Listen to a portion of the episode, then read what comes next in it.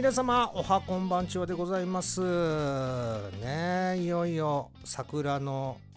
咲く季節が近づいてまいりましたね。その前に MotoGP 開幕先週ねありました。そして今日3月15日大阪モーターサイクルショー初日ですね。そして来週は東京モーターサイクルショーということでね春のイベントが目白押しということでございます。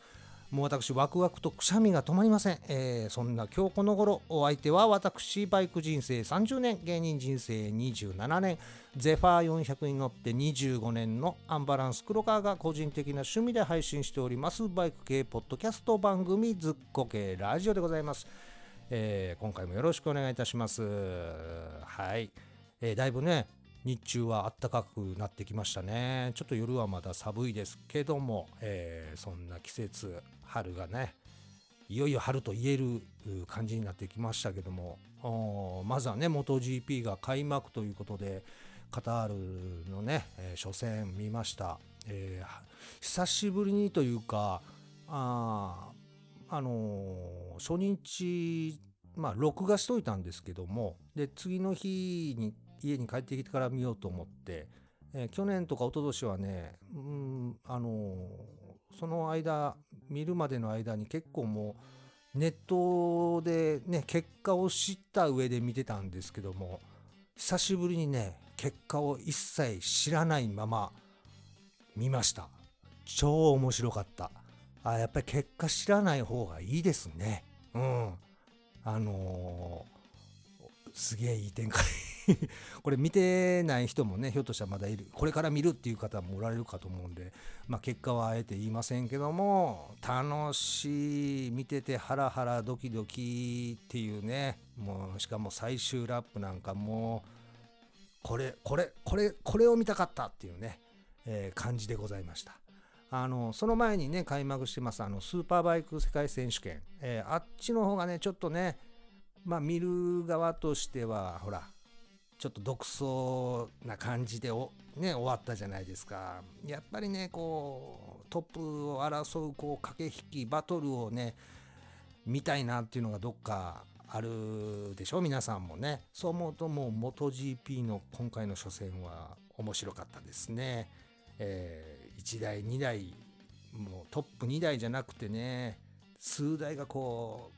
う、ね、抜きつ抜かれつ、こう、いいですね。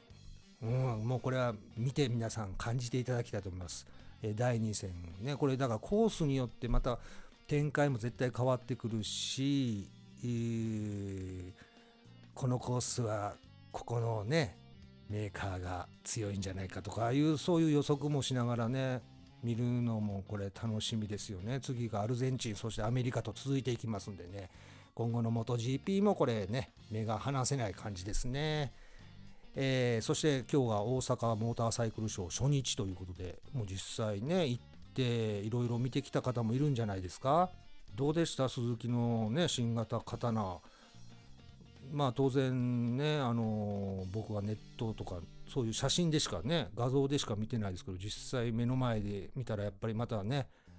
かっこいいなって思うんでしょうね。まあ今日あたりからまたそういった大阪モーターサイクルショーの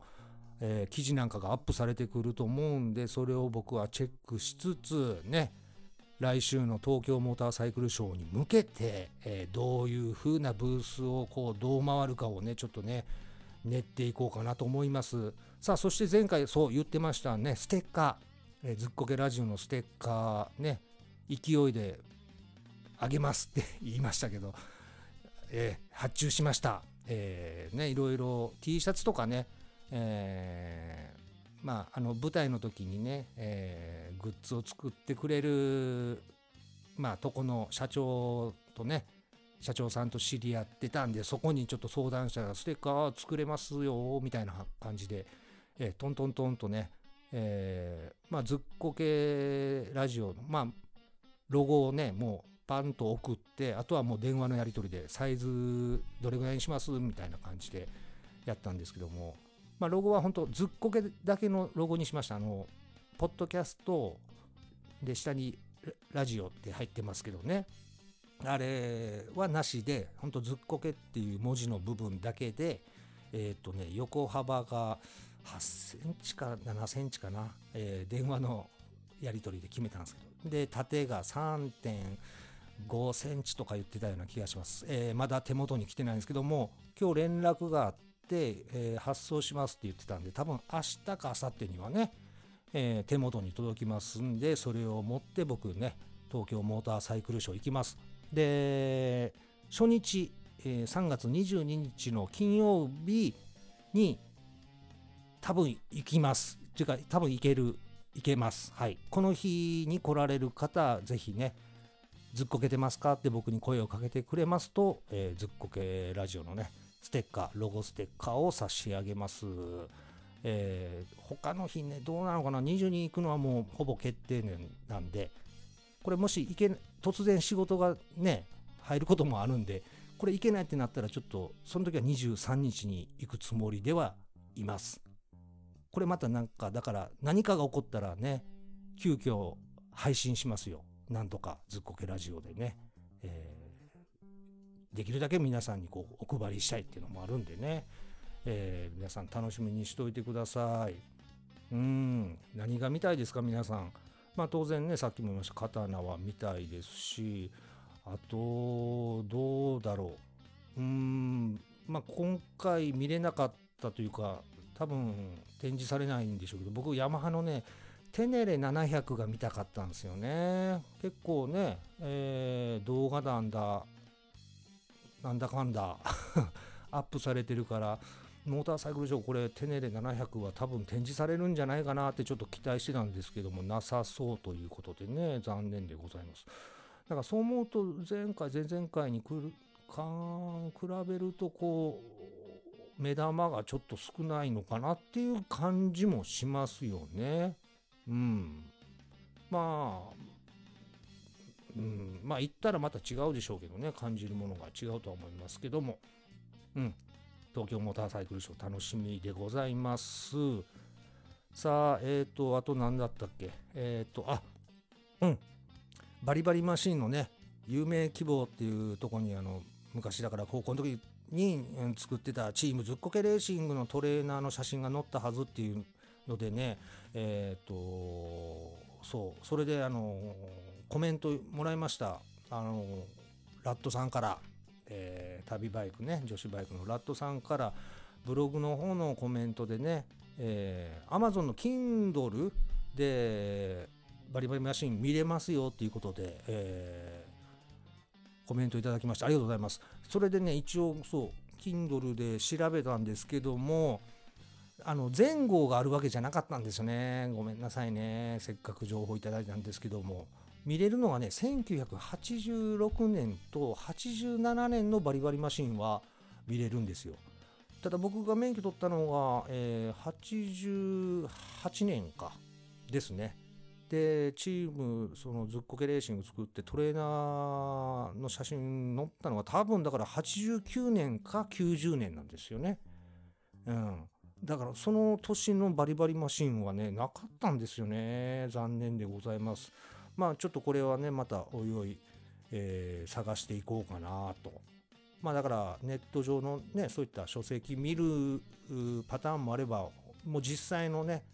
えー、バリバリマシンの本をねネットオークションとかでヤフオクとかでねちょっと探してみようかなって思ってます。はい。でそれ以外にそう前回の、えー、エンディングで言ってました。えー、昔 A 出版社さんから発刊されてました「タンデムジャパン」っていうね、えー、に僕コラム書いてたのを思い出して押し入れから引っ張り出してきましたよ。うん、残ってましたちゃんとね。えーまあ、このタンデムジャパンをこう引っ張り出す時にいろいろ懐かしいものもね他出てきたんですけども、えー、その中にね下の娘がね、えー、あそうつい先日高校の卒業式でねえー、無事に卒業しましたけど僕も卒業式ね GoPro と一眼レフカメラをぶら下げながら撮影係としてね行ってきましたけどもそのね下の娘が生まれる前にお願いしていただいたタモリさんの安産のお守り色紙に書いてもらったんですけどそれがね、えー、押し入れから出てきました。はい。あれはねいい記念というかただあれはアップできないんですよね画像は、えー、ありがたいもんなんですけどお見せすることができない。まあ皆さん大体察しはつくと思いますけどね、えー、そういったデザインの 色紙が出てきました、えー、また娘にもあれはちょっと見せれないですね。はい。さあそしてタンデムジャパンが出てきまして僕ねえーと、第2号だからボリューム2の方にコラムを書いております。えー、これ見たらね2019年じゃないわ。2005年なんで14年前の6月にね発行されてますね。これがですね時代ですよね。ちょっと見開きがまずヤマハの広告で、えー、マグザムがね見開きがあります。うん。ゴージャスな2人乗りをどうぞ。タンデムクルーザーマグザム誕生って書いてますね。こうやっぱりタンデムねこの年にえー、高速道路、ね、2人乗り解禁で、えー、発行されたんでねこういう、えー、コピーもそういったタンデムを匂わせるコピーですね。裏表紙は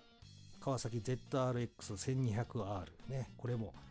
タンデムといっても決してやわなツーリングスタイルではないビッグスポーツになればなるほど前後のライダーでその性能を駆使した走りを楽しむことができる。うん、2人でライディングする喜びがここにある。ね、書いてますけども。あとね、えっ、と、ハーレーがね、V ロット。うん。この頃なんですね、14年前。そして、ビューエル。ビューエルの広告がありますよ。えー、ビューエルのコピーは何だ？うーんとね、ライダーは誰でもハートを熱くするコーナーを持っている。うん。ピューエルはあんまりタンデムに関して、えー、書いてないですね。はい。まあまあそういうね、14年前ですから懐かしいね、広告でございますけど、その中でね、タンデムにまつわる、えー、コラムということで僕書いてるんですけどね、タイトルがもう恥ずかしい、今見たら、えー、アンバランス黒川のやらしさライセンスありまっかっていうタイトルです。いやー、恥ずかしい。いやー、これね、しかも、やらしさって書いてるんですけども、優しさって書いて、さを×にして、やらしさに書いてるんですよね。いやー、なんか嫌やわもうタイトルからなんかちょっと笑い取りに行きますよみたいな感じが出ててね、引くわ。ね第1回ねまあ第 2, 2号の雑誌ですけども僕がコラム書いたのが第1回やった。ら第1回って書いてますね。大事な女の子とタンデムする前にお寿司とタンデムすべしっていうね、えー 書いてますけども、えー、まあ高校の時僕ねお寿司屋さんでバイトしてて、えー、まあ寿司の出前をね、えー、まあスーパーカブじゃなく僕が働いてたえー、大阪寝屋川の駅前にもありました。ダイヤ涼しはですね、えー、株じゃなくて鈴木のバーディーっていうね、まあ、株によく似た同じような感じのバイクなんですけどね、えー、バーディーで配達してました、えー、ただねこの普通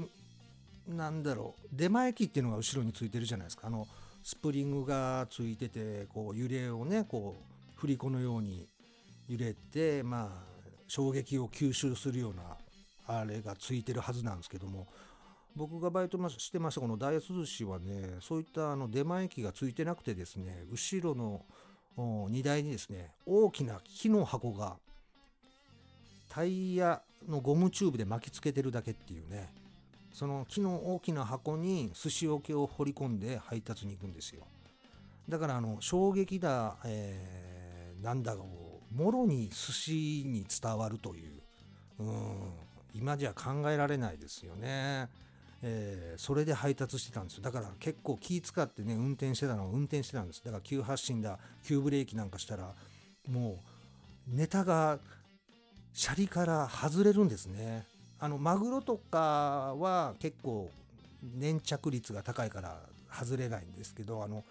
タコ、うん、タコがねほぼほぼ毎回シャリから離れるんですよ。でサビ抜きのタコやとあの糊でこうシャリとネタを巻きつけてたりするんですけどサビ入りのタコはまんまなんで、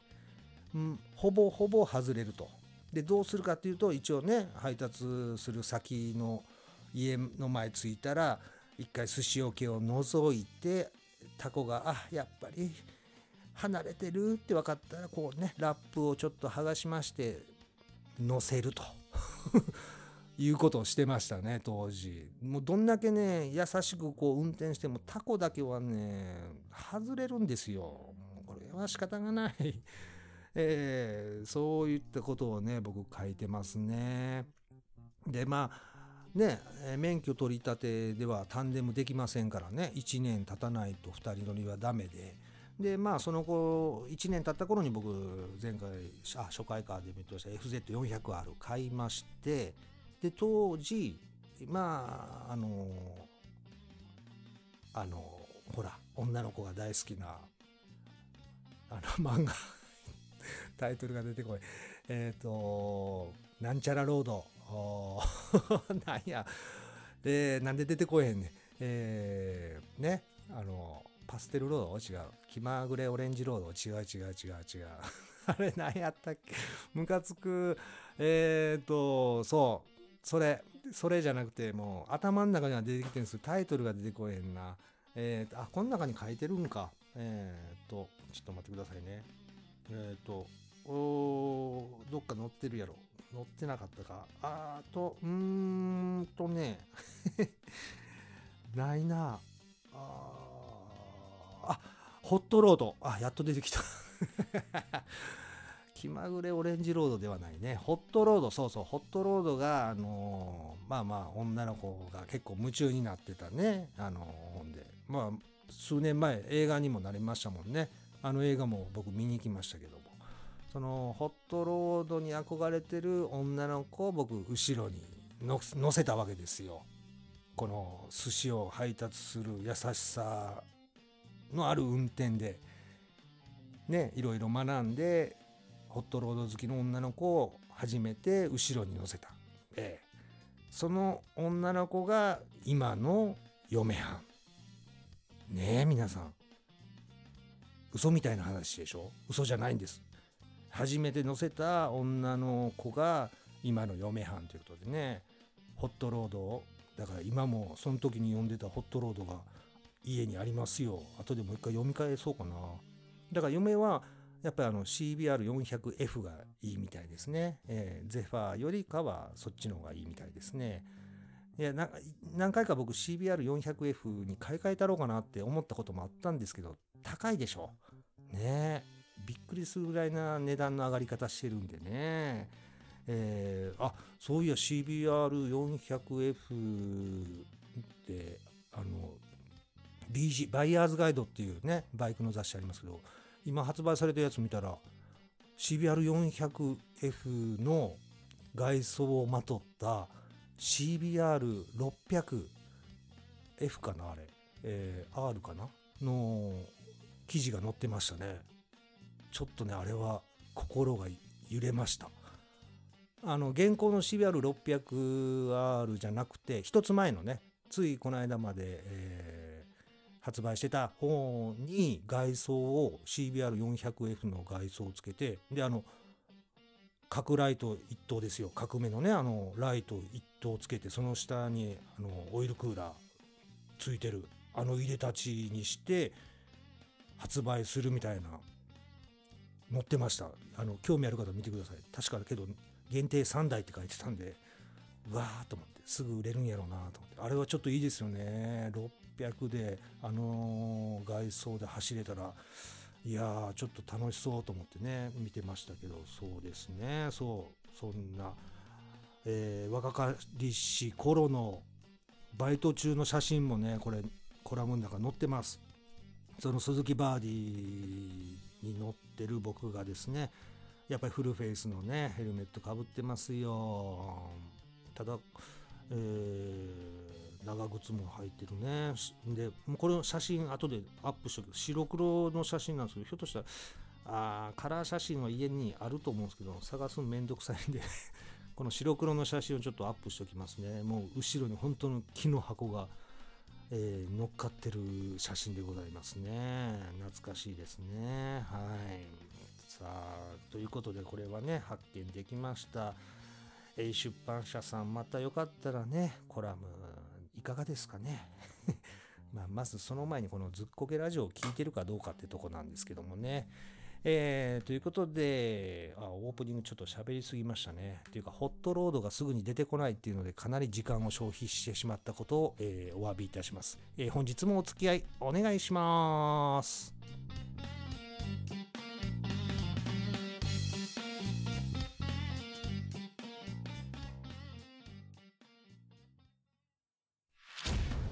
バイクを維持するのは結構お金がかかる日々のメンテナンス保険などしかしポッドキャストずっこけラジオを聞くのは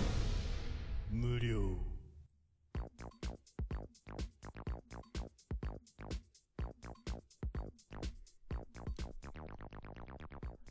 えー、今日もね、あったかかったですね、日中ね、ポカポカ陽気でございましたけども、えー、まあ今日ちょっと軽くゼファー400には乗ってきました。まあ乗ってきたというか、あのオイル交換に行ってきたんですけどね、まあ、前回あのオイルクーラーをノーマルに戻そうなんて話をしてましたけども、まあ、ちょっと今日ね、こう収録もやりたかったんで、いろいろと時間の制約があって、オイルクーラー変えてると時間かかるなーっていうのがあったんでオイル交換だけにしたんですけどもまあショップの方というかねバイク用品店の方でやってもらったんですけどもまああの都内はバイクの保管も大変じゃないですか、えー、昔っていうか前住んでたねマンションは僕バイクをそのマンションの敷地内の駐輪場で止めて OK やったんで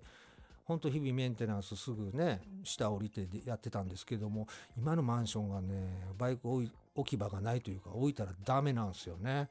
なんで、えーと、駐輪場というか駐車場借りてます。で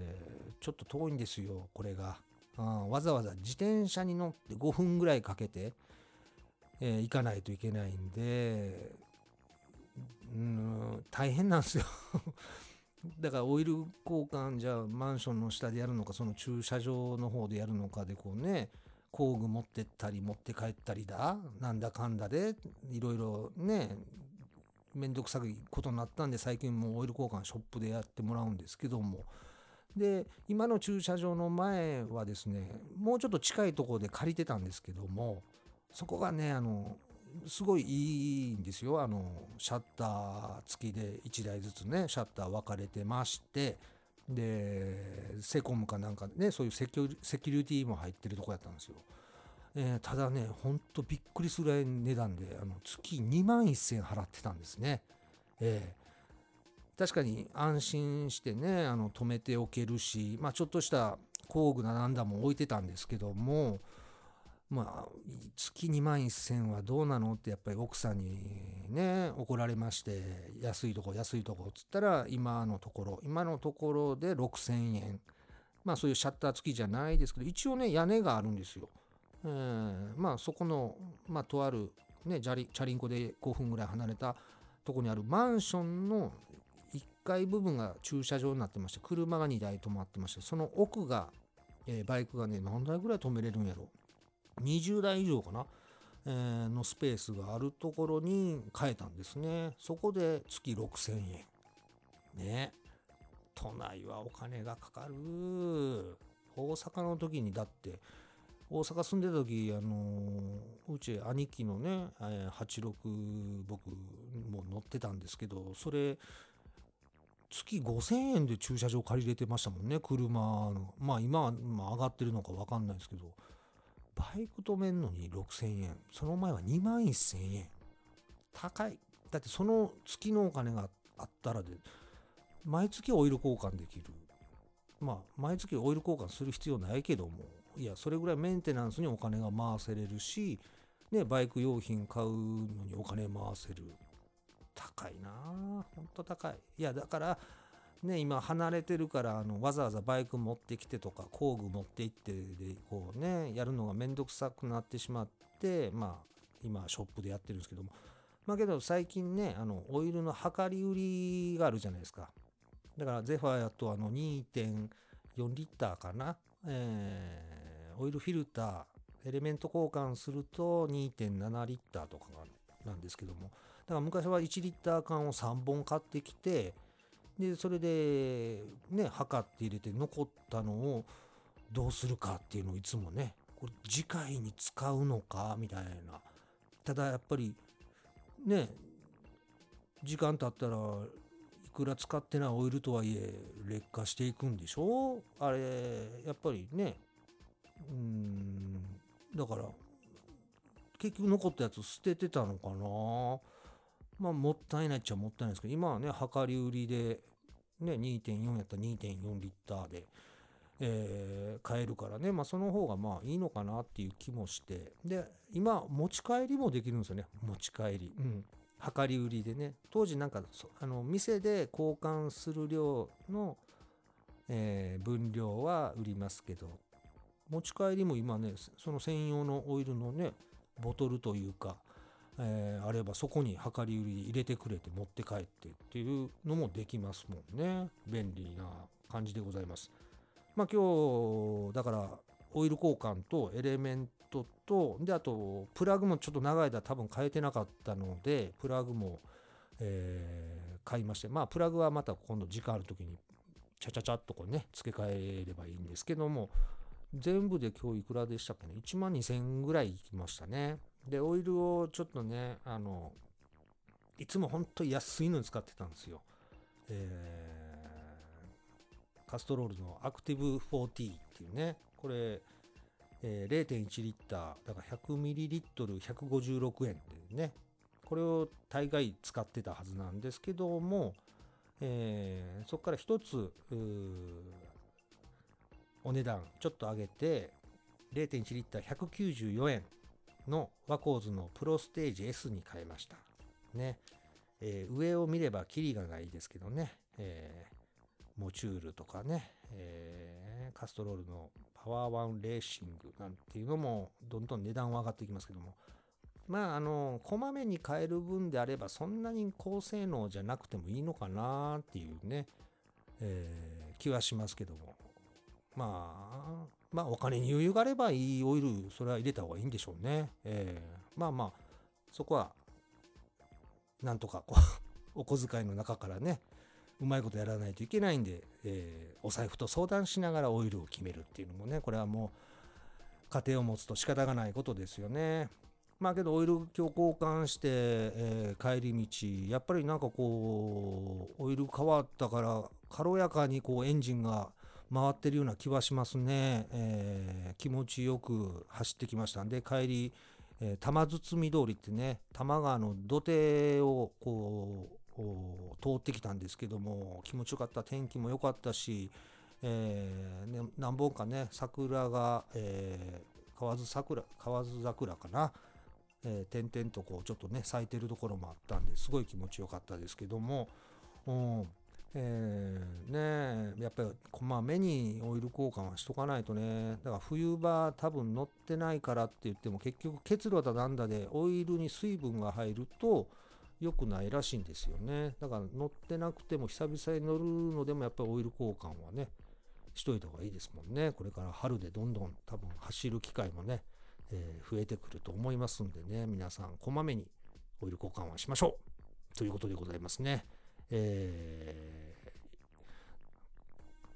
オープニングちょっと喋りすぎたからちょっとここで一回終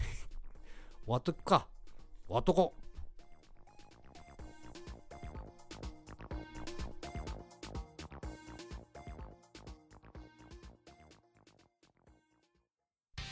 春に向けてバイクメンテナンスはしっかりとその前に確定申告はお早めにずっこけラジオ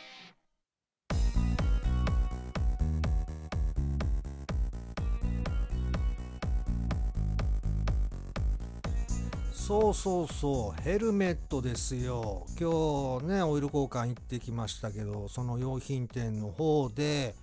ありましたよ、ラパイドネオ、新井の。ね、新井のホームページ、あのちょこちょこ覗いてたんですけど、まだラインナップにね、あの載ってなかったから、まだ店頭並んでないかなと思ったら、ありましたよラパイドネオ何回言うねんでかぶってきました。えー、いいですね。えー、色がねまあ白グレーフラットブラックで赤レッドの4色なんですけど白はね売れててなかってちょっと白もかぶってみたかったんですけどとりあえずまあ前回も言ってました。グレーをねかぶってちょっとあのー自分で写メ撮ってきたのをまたアップしておきますけども。えー、どうですかね。まあブログの方を見てもらったら、うん、グレーもありかなやっぱりね。ねちょっとこう今日革ジャンを着ていってたんですけども、うん、合うなーって感じですけどちょっとね白もやっぱり一回ねかぶっておきたいなひょっとしたらやっぱり白かなーっていう気持ちにもちょっとなってきてるんですけどもねえー、まだすぐには買いませんよ。これまたね、えー、財布と相談、えー、そして、えー、嫁さんとも相談っていうね、え難関が待っておりますから、えでね、あの今日そのオイル交換したショップからね、まあさっき言った多摩川のね土手を走ってまた違うショップの方も覗いたんですけどそこにもまあラバイドネオンを置いてたんですけどもそっちはねあの全部ラップされてるんですよね。だからあのかぶれないっていうね。まあ多分買う気でねあの言えば多分試着させてもらえるんでしょうけど、うん、あのまあ今日は買わないんであの試着はそこではしてないですけどね。まさか全部そこは4色揃ってたんですけどね全部あのラップされてるっていうね。他のだってヘルメットああけどされてるのもあったか。まあまあ店によってねいろんなこうね展示の仕方がありますけどもね、えー、そういうことでございます。そうああと1万2000そうなんかオイル交換とあれでと思ったけどそうチェーンのね清掃とあの給油と調整も今日やってもらってます。やっぱりチェーンもねこまめにやった方がいいですよね。えー、やっぱり動力がね一番こう伝わる部分でありますからそこがねあの給油だなんだしてなかったら伝あの動力の伝達のね、えー、ロスとか出てきますし、まあ、チェーン給油怠ってたらねガチガチに硬くなってスプロケットもねどんどん減りが早くなったりしますからねあとあとまあ交換で出費を考えるとこまめにあれはやっぱり給油と調整はねしとかないとダメですよね。まあ、チェーンもね、本当は自分で全部清掃だ、やればいいんですけども、やっぱりセンタースタンドがね、あるないはこれ大きいなーって思います。だから次なんかバイクもしね、買うことになれば、もうセンタースタンドが欲しいなっていうのは、えー、思います。やっぱりメンテナンスするにはね、えー、ありがたいですもんね。うん、かといってね、まあ、スタンド買う？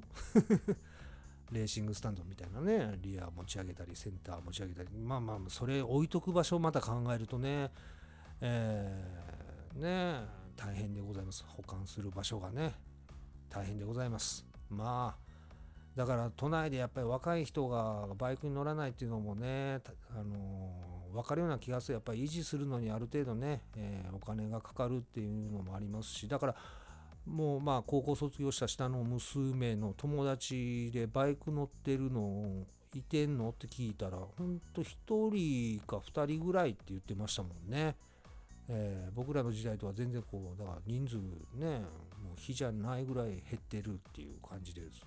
で1人なんかゼファー乗ってる子がいるよって言ってくれてわあ嬉しいなと思って動画見れるよって言うからねちょっと見せてもらったんですけどもえー、うん、あのまあ、やんちゃな感じの乗り方してましたね。えー、右手のアクセルをね、小刻みにこう 動かしながら走ってる動画がね、見せられました まあ、それでもね、興味持って若い子が乗ってくれるとね、いいんですけどね、まあ、そういったところもね、こう、若い人にもこうバイクの良さをね、こう伝えることができたらなって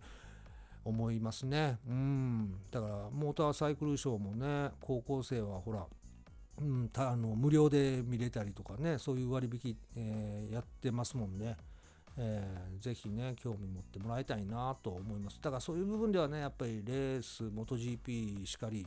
ね、スーパーバイクしかり、まあ、国内のレースもそうですけどもうちょっとね盛り上がってこうみんなが注目してもらえるといいですよね。昔は結構ねそういうレースをテレビ地上波まあと昔は地上波しかないですけども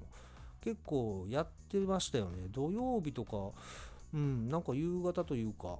そういう時間帯に見てたような気がしますのね。いろんなレースの。うん。だからまあねそれで視聴率が今取れないからやらないっていうことなんでしょうけどもね。まあなんとか今乗ってるね、えー僕たちの世代とかね、えーがこうバイクの良さをねちょっとこう若い人にね伝えることができればいいなとは思いますね。はいということで次回はまあモーターサイクルショー前なのかなうん行った後なのかわからないですけどまだちょっと、